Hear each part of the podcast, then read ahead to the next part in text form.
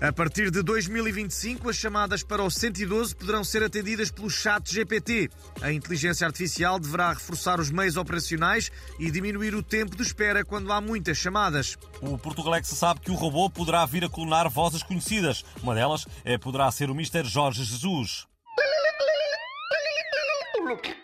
Ligou para o 112, faça o favor de dizer. Ai. Mas ai, ai, ai, o quê?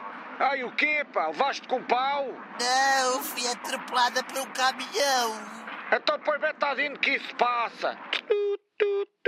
Graças à sua extensa base de dados, o chat GPT eh, conseguirá fazer o atendimento mais personalizado que já está a ser testado.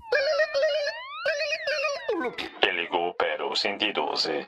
Se receia estar a ter um ataque cardíaco, prima. Esse é o presidente Marcelo. Não tome esses comprimidos para os ovários que comprou na farmácia só porque eram novidade. Se é o ministro João Galamba, não posso atender porque estou a conduzir. Se é chefe de gabinete Maria Eugênia, enganou-se do número do SIS. Prima 96.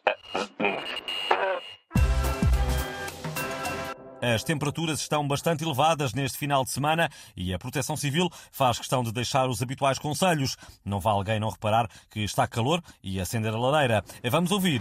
Ora, efetivamente, nunca é demais repetir os conselhos para enfrentar a subida das temperaturas. Não usar gola alta nem capota alentejano. Não usar tecidos com riscas horizontais porque engordam. Não ligar o aquecimento em casa. Se forem influencers, não esbanjar sensualidade na praia, porque um dia a sensualidade acaba e arrependem-se de ter esbanjado.